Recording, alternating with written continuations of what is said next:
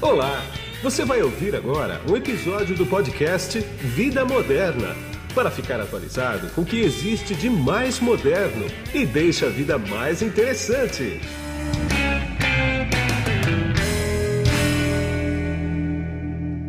Bom, quem está comigo nesse podcast aqui agora é a Carolina Fernandes, que ela é especialista em inteligência de mercado da GS1 Brasil. Tudo bem, Carol? Tudo bem, Guido. Muito obrigada por me receber aqui hoje. Imagina, eu te agradeço pelo tempo que você vai despender comigo aqui.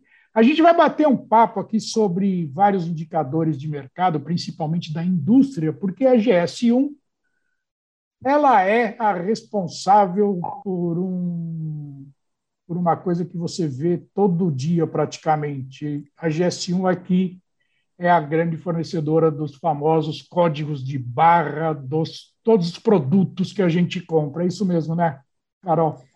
É isso mesmo, Guido. Eu costumo dizer que a GS1 ela está na vida de todo mundo e muitas vezes as pessoas não sabem. Porque todas as vezes que você compra um produto no supermercado, numa loja, em qualquer lugar, se ele tem um código de barras, provavelmente é um código GS1 Brasil. Pois é, como é que surgiu a GS1? O que é a GS1? Quer dizer, ela deve ser uma empresa global, não deve ser uma empresa brasileira, né? Porque, pelo que eu sei, um código de barras criado aqui no Brasil, ele serve para qualquer parte do mundo se ele for exportado, por exemplo. Né?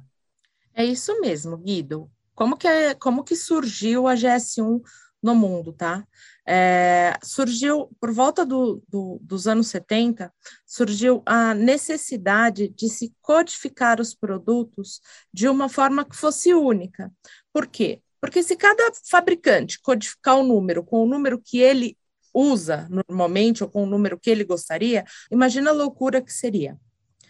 É, o que ia ter de duplicidade de números. Então, o que acontece? Eu acredito que é, muitas pessoas devem se lembrar é, do comecinho dos anos 80, quando nós íamos no mercado e os caixas marcavam o preço de produto a produto e que as filas eram gigantescas, era uma coisa assim é, terrível, eram horas e horas para ir no supermercado, porque cada produto era, era registrado um a um. Sim. Com a criação do código de barras, os, entraram também os leitores a laser que leem esses códigos e os códigos eles trazem direto na rede do, do computador, do mercado ou da loja, todas as informações daquele produto. O que isso faz é acelerar totalmente o processo, né? E trouxe essa, essa automação, trouxe muito mais liberdade, muito mais espaço para todos os comércios no mundo inteiro. E foi pensando nisso que o, que o Código de Barras ele foi criado para fazer essa codificação mundial. Durante algum tempo foi criada uma codificação nos Estados Unidos e outra na Europa. O Brasil começou a utilizar o padrão da Europa, que era conhecido como EAN, essa sigla é, é, acabou sendo muito conhecida na indústria e por volta do, do, ano 2000, essas duas entidades se fundiram e formaram a GS1, que significa Global Standard One, que seria o padrão global número um, né? Entendi. Um número que ele é lido e reconhecido em todo o mundo. Que interessante isso, quer dizer, dá para falar de uma maneira meio geralzona assim. E transformação digital começou aí, né? Porque foi realmente uma transformação de tecnologia digital, né? Sem dúvida, e essa foi uma transformação que, que os consumidores, que as pessoas sentiram na pele, né? É diferente de uma transformação que aconteceu lá dentro da indústria, que era uma coisa pouco palpável para a vida do dia a dia de quem não trabalhava na indústria. Sim. Foi uma transformação que todo mundo percebeu e, e percebeu a diferença que ela fez na vida de todos para para essa automação, para essa velocidade das coisas e para facilitar a nossa vida também, né? Sem dúvida. Eu, diante disso, eu posso inferir, eu posso imaginar que vocês, a GS1, ela é a fonte de índices da indústria, por exemplo, mais confiável do mercado? Olha, existem uma série de, de fontes de indicadores de mercado que são muito confiáveis. Sim, claro. Você fala, por exemplo, no, numa produção industrial do IBGE, ele é um, é um número extremamente confiável. Sem dúvida. Mas se você for pensar em intenção de lançamento de produtos, em criação de novos produtos para a indústria, sem dúvida a GS1 se destaca.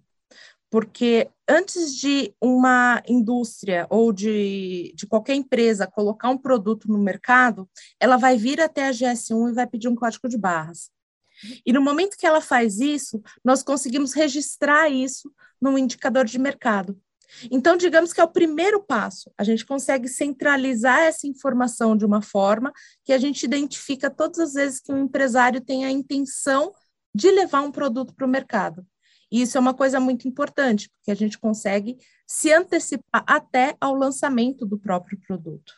Agora, vocês conseguem medir desempenho da indústria ao ponto de, de captar, por exemplo, se a indústria, quanto ela está crescendo, quanto ela está recuando, percentualmente, por exemplo? Quer dizer, você não sabe quanto vendeu de um determinado produto, ou sabe? As vendas nós não acompanhamos tá. é, pela GS1. Mas o que acontece? Uma vez que o mercado está aquecido e a indústria vende mais, ela se motiva a colocar novos produtos no mercado. Sim, sim. Então, é essa confiança que a gente consegue captar com a nossa informação. A gente consegue identificar que quando o, o índice, aí a gente está, estamos falando do índice de atividade industrial, né? Sim, sim. Uma vez que o índice sobe, significa que a indústria quer colocar novos produtos no mercado, está inovando, está trazendo coisas diferentes, está trazendo coisas, embalagens novas para o consumidor, tipos de novos produtos. Isso representa uma confiança muito forte. Então, a gente consegue perceber que existe essa confiança e é natural que um mercado confiante acabe ampliando as suas vendas. Claro. E por falar em ampliação de venda, está chegando o final do ano, né? já estamos no final do ano, na verdade. Né? Quer dizer, o que, que você tem sentido? O que, que a GS1 tem sentido na indústria? Ela está ela tá, tá encolhendo, ela está expandindo? Quais é são as perspectivas? O, o que, que acontece, Guido? A nossa, o, o nosso indicador, ele tem uma movimentação, ele é ele tem uma movimentação um pouco diferente da de vendas ou de produção. Tá. Apesar de ser um indicador antecedente do indicador de produção do IBGE, do indicador de produção industrial, Sim. ele, digamos que ele está um passo antes da produção, como eu te falei anteriormente. Então, nós temos ciclos. É muito natural que por volta dos meses de julho a setembro hum. tem crescimento muito grande no pedido de códigos de barras, que é a época de Black Friday, que é a época de Natal, quando eles vendem muito mais. Então, esse último trimestre, ele acaba sendo focado muito mais na venda dos produtos do que na criação de novos produtos. Tá. Então, é natural que o indicador tenha um pico no terceiro trimestre, entre é, junho, julho, agosto, setembro, e ele tenha uma, ele recue um pouco no último trimestre do ano, porque a indústria está mais focada nas vendas do que na criação de novos produtos, tá? Acompanhando isso ao longo do tempo, a gente conseguiu notar por meio do indicador que nessa época do terceiro trimestre do ano passado, foi logo quando nós estávamos voltando do lockdown, da parte mais crítica da pandemia, teve um impulso grande da indústria, teve um crescimento muito forte, porque existia um otimismo de que a pandemia seria superada e que tudo ia voltar ao normal, muito tá. rápido. Tá? Então, nós tivemos uma ampliação do índice nessa época muito forte. E ao longo do tempo, Claro que no final do ano ele recuou um pouco, tá? E neste primeiro semestre desse ano, ele já começou um pouco mais, é com uma velocidade, digamos, um pouco mais lenta no seu crescimento. Por quê?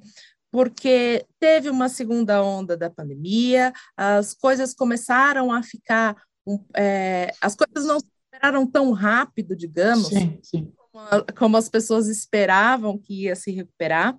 Então, nós, nós dizemos aqui que houve um processo de cautela do empresariado. Ele pegou e parou. Nossa, este é o momento de segurar um pouquinho e ver o que vai acontecer, tá? Sim. Por causa desse momento de cautela, o terceiro trimestre não foi tão forte quanto o ano passado, este ano. E o que, que isso acarretou? O que, que isso trouxe de resultado? Isso trouxe um índice muito similar ao que nós realizamos no ano passado. Então, o índice dos últimos meses ele tem caminhado para encerrar o ano em patamares muito similares do ano passado. Tá? É, aqui estamos falando do índice Brasil, tá? Tem sim, sim, sim, sim. Ele tem algumas é, especificidades para outros setores. Claro, alguns setores se destacam mais, mais que outros, mas existe uma tendência da indústria nacional a fechar esse ano muito próximo do patamar que estava no ano passado. Tá? Isso decorrente desses movimentos que eu, que eu, que eu te expliquei. Entendi. Agora, vocês, vocês uh, medem também uh, setores da, da economia separadamente? Ou vocês medem sobre mais o mercado global? É global que eu digo global brasileiro. Brasil, né? Interno, né? É, nós mensuramos toda a indústria de transformação no ah. índice Brasil, tá? Aí vai é, vem dos quinais, que são as classificações econômicas do IBGE, do 10 ao 33, que é a indústria de transformação. Tá. Então, nós, o índice é baseado em indústria de todos os setores da indústria de transformação. Mas nós temos alguns setores que nós conseguimos extrair a informação. Nós conseguimos detalhar a informação para o setor de alimentos, para o setor de bebidas, para o setor têxtil, de vestuário e acessórios, e para um KINAI que chama produtos diversos. Ele que aí contempla é, a parte de instrumentos musicais, brinquedos, é, alguns equipamentos área médica, de, de dentistas, de próteses. Então, é, esse produtos diversos é realmente um setor bem amplo da, da economia. Mas nós conseguimos ter aí essas cinco ou seis aberturas, né? Cinco aberturas, perdão. Tá ok. E regiões do Brasil e estados também? Vocês, vocês conseguem é, captar esses números também? Sim, nós abrimos o índice pelas cinco grandes regiões e temos sete estados, seis estados aqui. Nós temos, nós temos abertura para São Paulo, Bahia, Espírito Santo, Minas Gerais, Rio de Janeiro, Rio Grande do Sul e Santa Catarina. São tá. para sete estados. Nós, lembrando que o índice Brasil ele cobre todo toda a região nacional, todo o território nacional. Nós só abrimos esses números porque eles são alguns números que têm, digamos que, mais força para o cálculo do índice em si. Tá. Só uma curiosidade, tá? Que é a bola da vez, né? O agro entra, entra em qual setor da economia? Ele entra em, alimentos. alimentação, alimentos. Né? É. Ele entra em alimentação. É, mas é importante a gente frisar que aqui a gente está falando da, da indústria de alimentação. Sim, da indústria, exatamente. Não vai, a gente não vai considerar, por exemplo, aqueles produtos in natura que chegam ao Sim. supermercado, a não ser que ele passe, claro, por um processo de, de embalagem, por um processo de congelamento, daí ele entra no, no indicador. Então, a gente consegue identificar aí uma boa parte da, da área de, do agro brasileiro também no nosso índice. É, a famosa pamonha, pamonha, pamonha não dá para pegar, né? É, a pamonha a gente ainda não consegue. Mas se tiver uma pamonha aí vendida no mercado, Exato. Apesar de ter embalagem, aí não dá, dá para pegar com cara. E o ovo também não dá, o famoso 30 ovos por 10 reais também não pega. Esse ovo a gente também não consegue pegar. Agora, me diz uma coisa. Como é que foi o mês de outubro? Quer dizer, tem alguma novidade para o mês de outubro? A gente está no comecinho de novembro, quer dizer, outubro está fechado já, vocês já conseguiram medir outubro? Já, já conseguimos sim.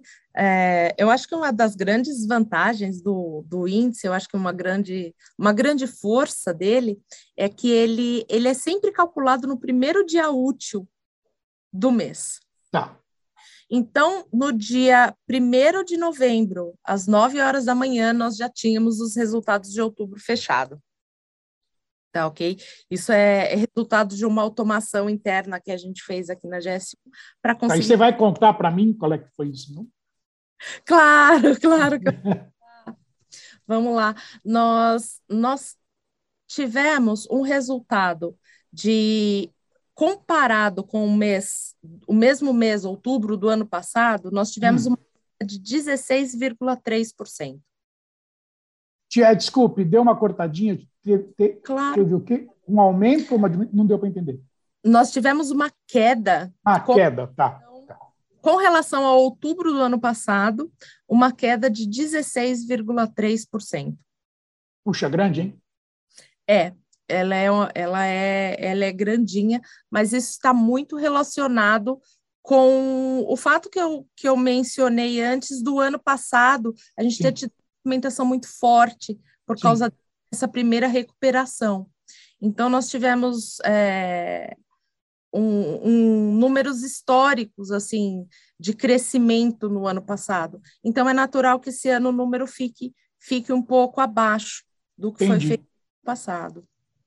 Entendi. E se olharmos a comparação de número numa janela de 12 meses, aí comparando de outubro de 2020 até outubro de 2021, comparado com o mesmo período anterior, nós temos aí uma estabilidade, porque o índice fechou em 0,2% positivo.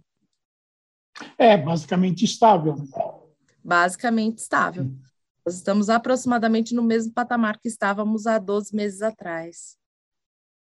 Quer dizer, outubro ele já mostra o que vai ser esse quarto trimestre aqui? Ou não? Ele... Ou, ou é difícil de.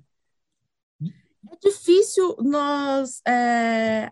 Existe uma movimentação histórica, mas os últimos anos, tudo que era ah. movimentação histórica se tornou se tornou supérfluo, se tornou difícil de, de mensurar, né? Porque... Na verdade, 2020 e 2021 é história, né? Vai ser história, é. vai entrar para livros de história. 2019 não quis dizer nada, 18 não quis dizer nada, né? 17. Vai, o que vai entrar para a história é 2021, né? Precisamente. Vão, vão entrar para a história e vão entrar para a história como anos de referência, né? Exatamente. Possíveis crises, para se avaliar no futuro os impactos de possíveis crises de, de, de mercado ou parecidas com a que ocorreu. Então, ela, ela, eles vão servir de referência. Né? Então, você sabe que eu brinco dizendo o seguinte, que o famoso AC antes de Cristo, depois de Cristo, eram dois mundos, né? Ganhou um concorrente que é outro AC, antes do corona e depois do corona.